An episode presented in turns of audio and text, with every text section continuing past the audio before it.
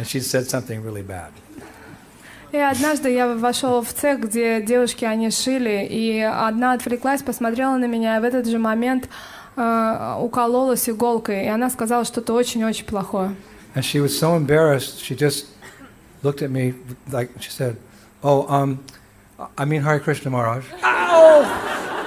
И ей было так неловко за это, что она посмотрела на меня говорит, ну, в смысле, я имела Хари, в виду Хари Кришна Махарадж. So those are little tests, you know, like when death comes.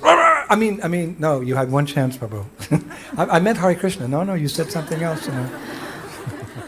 И таким образом нас проверяют, тестируют, потому что в момент смерти у нас не будет второго шанса, и вы сразу же должны сказать правильно Хари Кришна. So we have to practice remembering Krishna at every moment because death will come at some time, and if we're remembering Krishna, then naturally we'll say Hare Krishna. И а, мы должны практиковаться, потому что если мы в течение жизни все-таки будем помнить о Кришне, то в момент смерти мы естественным образом вспомним о нем. That's why our sadhana, that's why our japa is so important. Поэтому наши садханы и наши джапы настолько важны. And uh, there's a Bengali proverb to that effect. И существует а, пословица на бенгальском. Bhajan kara sadan kara murti janle hoy. Prabhupada would quote that often. Bhajan kara sadan kara murti janle hoy. Whatever bhajan or sadhana one has performed throughout his life will be tested at the moment of death.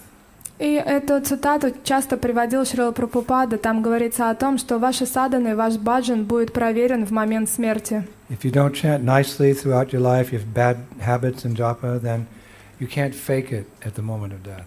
И если вы некачественно повторяете мантру, и у вас плохой, плохой баджан и слабая садхана, то вы не сможете никого обмануть в момент смерти. At that very difficult moment, your real nature will come out. Потому что именно в этот тяжелый момент проявится ваша истинная природа.